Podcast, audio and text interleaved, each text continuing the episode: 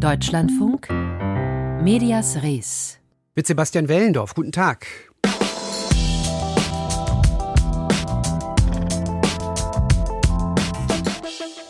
Das Phänomen der schwer werdenden Augenlider beim Lesen eines Textes ist in vielen Fällen gar nicht auf Übermüdung zurückzuführen, sondern auf extrem langweilige Textformulierungen. Die Medienberaterin Anne-Kathrin Gerstlauer gibt da Tipps, wie man solche schlechten Texte im Netz vermeidet und sie ist damit sehr, sehr erfolgreich und zwar nicht nur bei Medienmenschen. Sprechen wir gleich drüber mit ihr, aber zu Beginn kommt der große Wandel.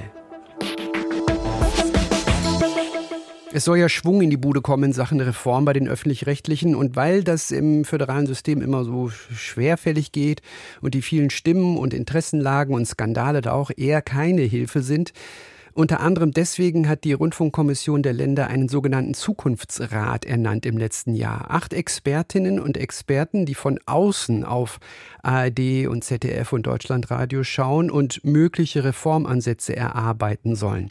Konkret heißt das, ich zitiere, zeitnah Empfehlungen für die Zukunft des öffentlich-rechtlichen Rundfunks und seine Akzeptanz erarbeiten.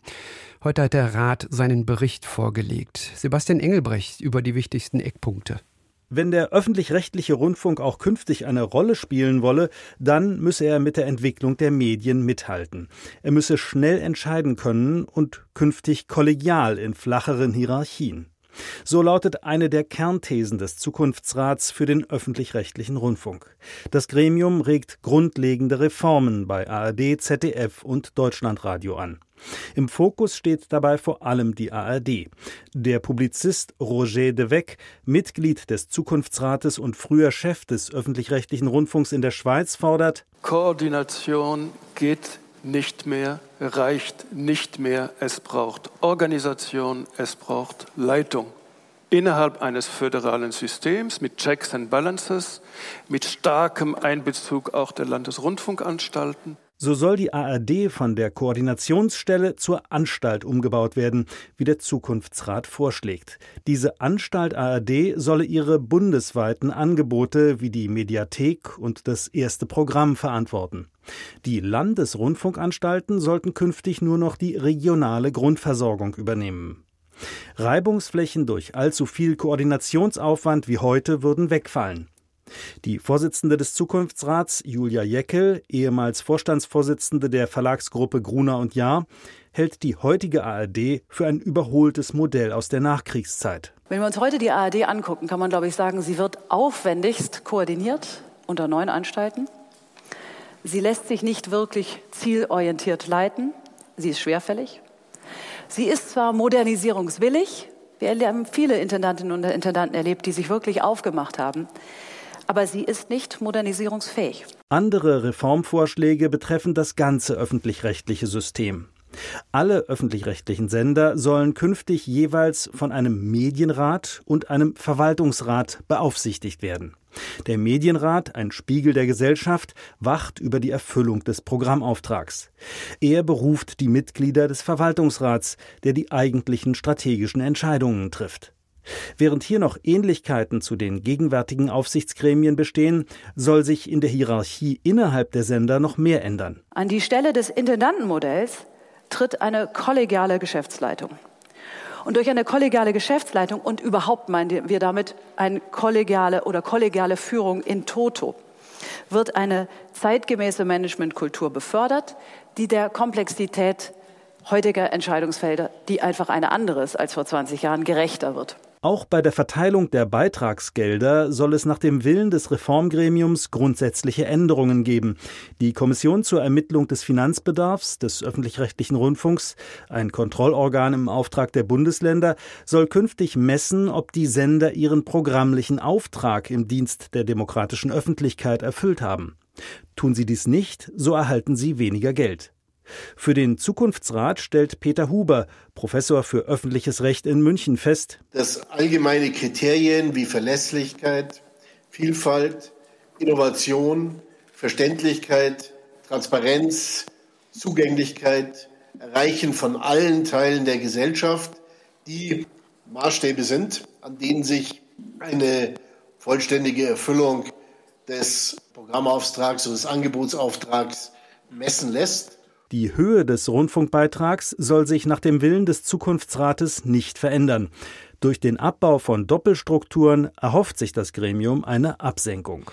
Sebastian Engelbrecht berichtete, ja, die Vorsitzende des Zukunftsrates Julia Jeckel hat während der Pressekonferenz gesagt, es gehe nicht um Veränderungen im, sondern um Umbauten des öffentlich-rechtlichen Systems. Ich habe mit ihr vor der Sendung gesprochen und sie zunächst nochmal nach dem Umbau in den Gremien gefragt. Da geht es ja einmal um kleinere Verwaltungsräte und um sogenannte Medienräte anstelle der Rundfunkräte. Wir schlagen eine wirklich wirkungsvollere Aufsicht vor mit diesen zwei Gremien, die Sie gerade geschildert haben, die aber eine glasklare Aufgabenteilung haben. Einen äh, tatsächlich pluralistischen, zivilgesellschaftlich verwurzelten Medienrat, der eine Hauptaufgabe hat, Garant der Auftragserfüllung. Und zur Auftragserfüllung äußern wir uns in dem Bericht auch intensiv. Wir meinen damit ganz besonders die Gemeinwohl- und Demokratieorientierung. Das zweite Gremium ist ein deutlich kleineres, ich nenne es jetzt mal professionelles Gremium, das mit Fachleuten besetzt ist aus unterschiedlichen Bereichen, Medien, ähm, Management, aber auch wir nennen das ähm, ein paar Weise, die sozusagen die Erfüllung des Angebots oder des Gemeinwohl besonders im Blick haben. Und dieses Gremium hat die oberste strategische Verantwortung und beaufsichtigt die Geschäftsleitung. Also es ist ein sehr bedeutendes Gremium, auch mit viel Kraft. Es beruft die Geschäftsleitung ähm, und beaufsichtigt sie. Bleiben wir noch ein bisschen bei der Draufsicht in Sachen Verwaltung, also Umstrukturierung. Sie haben gesagt, kollegiale Geschäftsleitung und, das war, glaube ich, ein Hinhörer, Abschaffung des Intendantenmodells und Intendantinnenmodells. Äh, vielleicht in dem Zusammenhang ein Satz zum Gehalt. Auch da gab es ja Debatten, der Vorwurf der Intendantinnen und Intendanten, dass die zu viel Geld bekommen. Wir glauben, äh, dass das eine eher populistische Diskussion ist.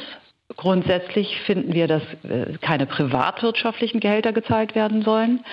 Ähm, gleichzeitig aber glauben wir, dass diese Aufgaben durchaus gut entlohnt werden sollen. Ob Intendantinnen und Intendanten oder wie auch immer sie später heißen, ähm, dann auch, äh, ich sag mal, großzügige Pensionsansprüche haben sollen, äh, wollen wir bezweifeln. Aber insgesamt finden wir einen eine Absenkung von Gehältern, also eine Definition von Reform als Absenkung von Gehältern ein großes Missverständnis. Inwiefern? Das müssen Sie noch mal ganz kurz äh, beschreiben. Wir finden es einfach eine Stammtischdiskussion. Okay, das haben wir Sie gut es, auf den Punkt gebracht. Ja, wir finden es, also nochmal, wir finden es wichtig, ein richtiges Maß zu finden. Ähm, das ist dann auch die Aufgabe der Gremien. Aber wir haben eine Leitplanke aufgegeben. Also nochmal, nicht privatwirtschaftliche, trotzdem aber müssen diese Aufgaben auch vernünftig bezahlt werden. Wir nähern uns langsam äh, dem Inhalt. Von ARD, ZDF und Deutschlandradio soll eine Tochtergesellschaft gegründet werden, um die Digitalisierung voranzutreiben, unter ja. anderem. Ich glaube, da sind wir bei der Frage der Relevanz und der Zukunftsfähigkeit. Und wir sind da, Frau Jeckel, bei der Frage, wie junge Menschen erreicht werden ja. sollen von den Öffentlich-Rechtlichen. Ja. Ja, das ist äh, ehrlicherweise eine der Hauptfragen, warum wir glauben, dass der öffentlich-rechtliche einfach grundlegende Reformen bedarf, äh, um überhaupt in der Lage zu sein, ich sag mal, digitale Zielgruppen im großen Stile zu erreichen. Wir, Sie erwähnen es gerade, wir schlagen eine gemeinsame Unternehmung sozusagen vor, die die Plattform Technologie gemeinsam betreibt zwischen ARD, ZDF und auch dem Deutschlandradio. Weil die Wettbewerber, mit denen sich der öffentlich-rechtliche hier zu kabeln hat, sind die, die globalen Plattformen, die Amazons, die Netflixens, die Spotifys, die eine rasante, überzeugende UX haben und also eine User Experience. Und du kannst einfach nicht in einem rein, ich sag mal, koordinierenden Modell zwischen neuen Anstalten oder mehr Technologie die überzeugend ist, in genügender Effizienz und Schnelligkeit auf die Straße bringen. Bevor ich Sie nach den neuen Anstalten frage, die Sie gerade auch en passant erwähnt haben, das bedeutet aber zu dem, was Sie gerade ausgeführt haben, dass dann wahrscheinlich das lineare Fernsehen auf kurz oder lang dicht macht. Das glauben wir nicht. Das lineare Fernsehen ist aus unserer Sicht weiterhin von großer Bedeutung. Es wird von wahnsinnig vielen noch gesehen und das wird auch noch lange so sein. Und da gibt es auch schlicht und ergreifend Urteile des Verfassungsgerichtes dazu, was, was die Grundversorgung angeht. Aber richtig ist, eine Schwerpunktverschiebung in Richtung digitale Angebote und damit natürlich auch jüngere Zielgruppen ist aus unserer Sicht entschiedener vorzunehmen, als das heute getan wird, als in Wahrheit aber auch heute insbesondere die ARD dazu überhaupt in der Lage ist. Das muss man sagen. Das liegt ja nicht daran, weil dort Menschen sind, die nicht wollen. Mhm. Nur die Strukturen sind einfach so kompliziert, dass es dir wenig Kraft gibt, die Dinge schnell genug und effizient umzusetzen. Die sollen eben dann auch verschlankt werden. Ein Buzzword ist da oder ein weiteres Stichwort im Katalog ist die organisierte Regionalität. Und Richtig. Sie haben gerade schon die neuen Landesrundfunkanstalten ja. angesprochen mit der Stärkung des Regionalen und auf das sogenannte äh, ja. Bürgernahe. Auch ja. migrantische Perspektiven sollen da äh, vorkommen. Aber Sie sagen neun Landesrundfunkanstalten. Das sind ja alle. Das heißt also, die Forderung von zum Beispiel Markus Söder ist damit vom Tisch, der ja, Radio Bremen und den Saarländischen Rundfunk ja. gerne abschaffen möchte. Ja, unsere Aufgabe war, in die Zukunft, also lange zu gucken. Wir haben eine lange Perspektive. Wir wollen grundlegend zukunftsfest machen. Und ähm, wir glauben, dass die regionale Berichterstattung, die Nähe vor Ort, das Erlebbarmachen von, was ist das eigentlich öffentlich-rechtlich, auch das ganz praktische, Interaktion mit Schulen, Interaktion mit Kulturinstitutionen etc. vor Ort enorm wichtig ist. Und deshalb wollen wir die regionale Perspektive nicht schwächen, sondern stärken.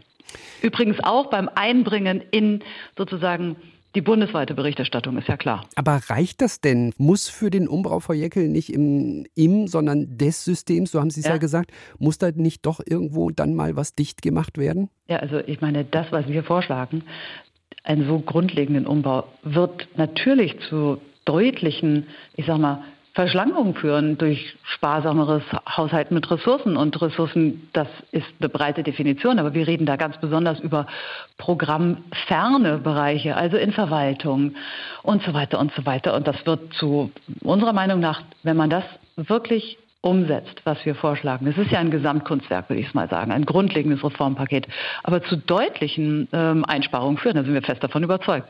Und es ist lustig, dass Sie sagen, ob das alles reicht. Ich glaube, die meisten sagen, mein Gott, fordert viel ihr nicht viel zu viel. Ja, ja aber es finde ich eine interessante, die andere freut mich, dass Sie mal die andere Perspektive einnehmen. Aber wir glauben schon, dass wenn du das zu Ende denkst, das schon eine gewaltige Veränderung ist. Sie haben eben in der Pressekonferenz gesagt, es eilt, es muss jetzt ja. passieren. Das ja. hört sich ein bisschen an, als ob die Hütte brennt und ein starker, ein relevanter und glaubwürdiger öffentlich-rechtlicher ja. Rundfunk gerade jetzt dringend gebraucht wird. So habe ich es verstanden. Äh, absolut. Ich finde, also äh, Sie nennen das jetzt die Hütte brennt. So kann man es formulieren. Zum einen einfach geht es darum, die jungen Zielgruppen überhaupt erstmal wieder zu äh, erreichen. Also verstehen Sie mich nicht falsch. Der Kika macht fantastisches Programm. Es gibt ganz viel herausragendes Programm von öffentlich-rechtlichen. Ja, also meine Kinder profitieren von Logo. Was soll ich sagen? Aber wir brauchen trotzdem viel mehr davon, wie wir gerade die jungen Zielgruppen erreichen. Und das ist eilig. Und was den Demokratie- und Gemeinwohlauftrag angeht, den wir sehr betonen und herausstellen, ich glaube, das muss ich Ihnen nicht schildern, warum das in diesen Zeiten wichtiger ist denn je. Glaube ich wirklich. Also bei der massiven Veränderung sowohl unserer Medienwelt als auch unserer Gesellschaft. Julia Jäkel, Vorsitzende des Zukunftsrates. Heute hat der Rat seine Empfehlungen in Sachen Reform der öffentlich-rechtlichen vorgelegt.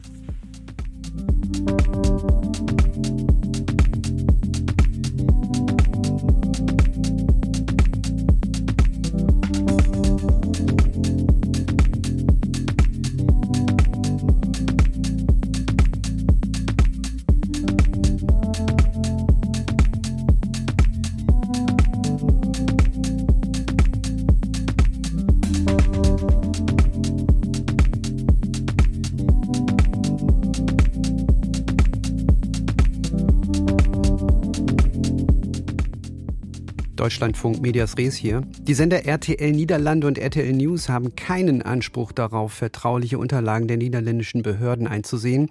Das hat heute der Europäische Gerichtshof in Luxemburg verkündet. Es ging um die Hintergründe des Flugzeugabsturzes MH217 vor neun Jahren. Peter Kapern berichtet. Die Sender, die zu den Hintergründen der Katastrophe recherchieren, hatten von der niederländischen Regierung verlangt, Unterlagen der Flugsicherheitsbehörden herauszugeben. Die zuständigen Minister lehnten ab, die Medienhäuser reichten Klage ein. Das niederländische Gericht, das den Fall verhandelt, hat sich auf dem Wege eines Vorabentscheidungsersuchens an die EU-Richter gewandt. Denn die niederländischen Flugsicherheitsbehörden sind Teil eines Überwachungs- und Kontrollsystems, das auf EU-Recht beruht. Zweck dieser europäischen Flugüberwachung sei es, so heute das Luxemburger Gericht, Informationen zu sammeln, unter den nationalen Behörden auszutauschen und zu analysieren, mit dem Ziel, die Flugsicherheit zu verbessern. Für die Sammlung und den Austausch der Informationen gilt dem Urteil zufolge eine strenge Vertraulichkeitspflicht, die es den nationalen Behörden untersagt, diese Informationen zu anderen Zwecken zur Verfügung zu stellen oder zu verwenden. RTL und RTL News hatten sich ihrerseits auf das Recht auf freie Meinungsäußerung, auf die Regeln zur Informationsfreiheit und auf die Rolle der Medien in einer Demokratie berufen. Die Tragödie um den Flug MH217 ist ein nationales Trauma für die Niederlande. Das Flugzeug wurde auf dem Flug von Amsterdam nach Kuala Lumpur über der Ostukraine von einer russischen Rakete zerstört, die ukrainische Separatisten abgefeuert hatten. 298 Menschen verloren dabei ihr Leben, die meisten von ihnen waren niederländische Staatsangehörige. Peter Kapern berichtete aus Brüssel.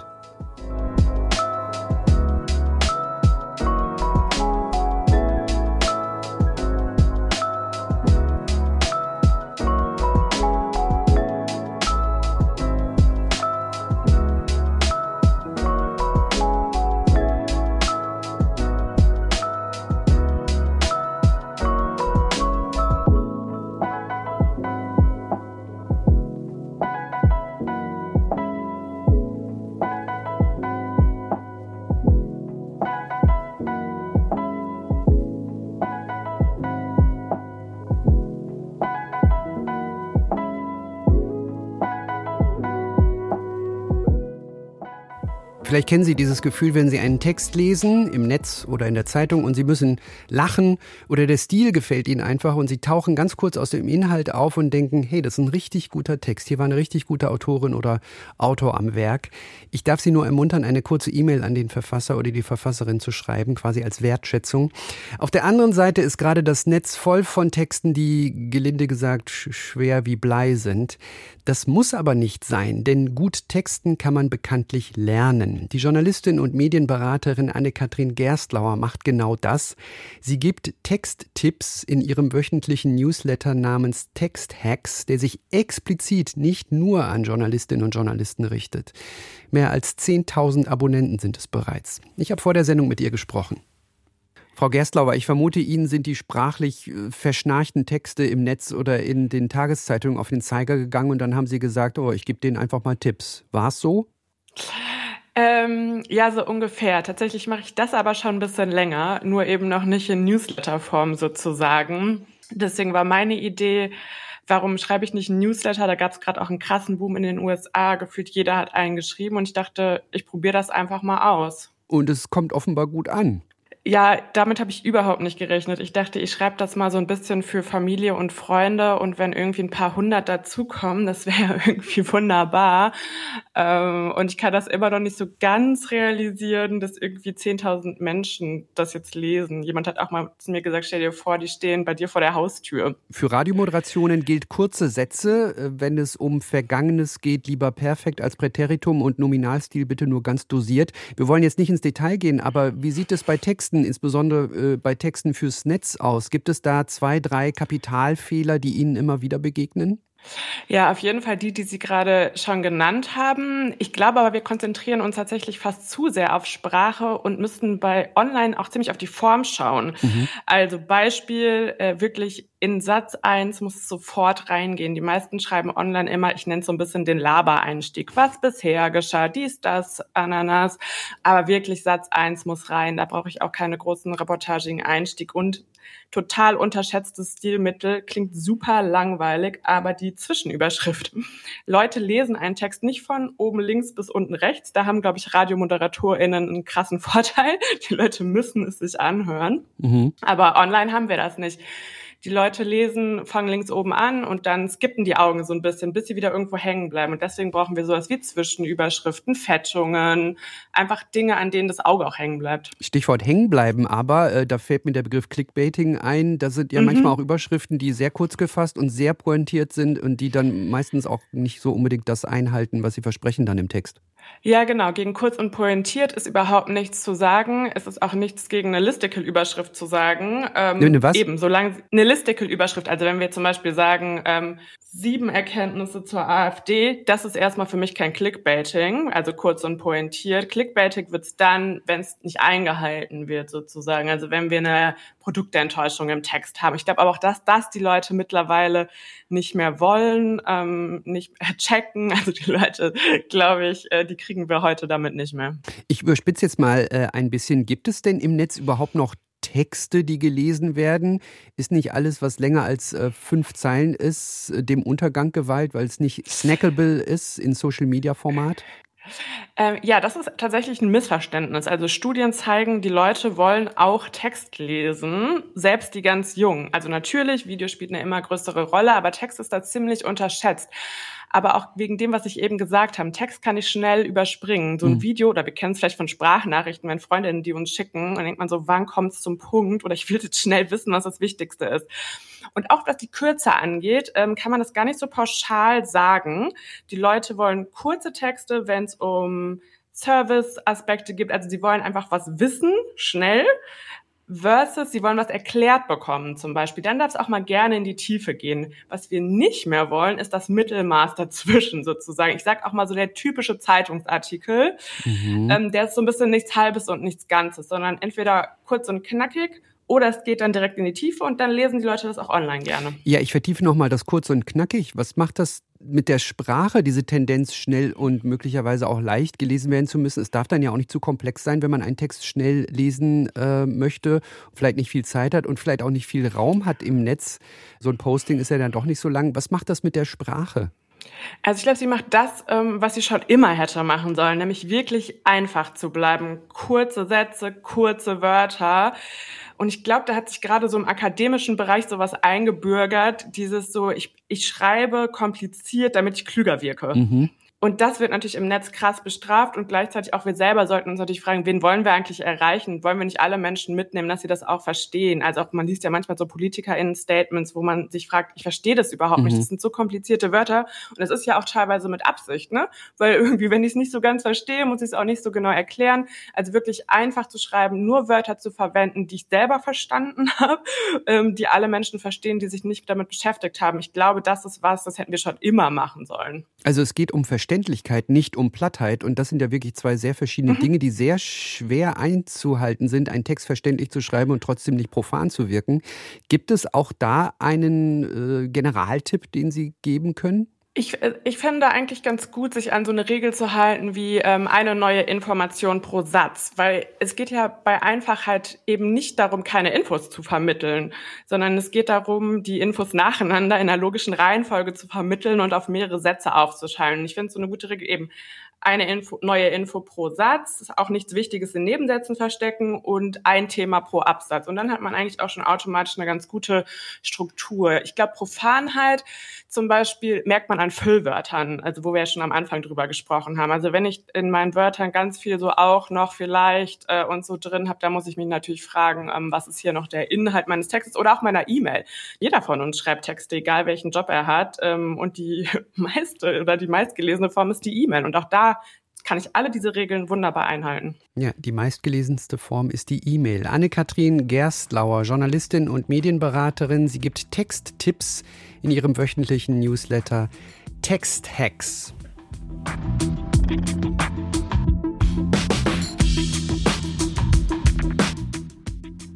Der Edition Memoria Verlag ist der einzige, in dem es ausschließlich um Werke von Exilkünstlerinnen und Künstlern geht. Jetzt feiert er 30-jähriges Bestehen. Ein Thema bei den Kolleginnen und Kollegen vom Büchermarkt gleich im Anschluss. Morgen dann unser Podcast nach Redaktionsschluss. An dieser Stelle im Radio, jederzeit natürlich auch im Netz. Die DLF Audiothek zum Beispiel hilft Ihnen da sehr gut weiter. Das war's von uns. Sebastian Wellendorf ist mein Name. Machen Sie es gut.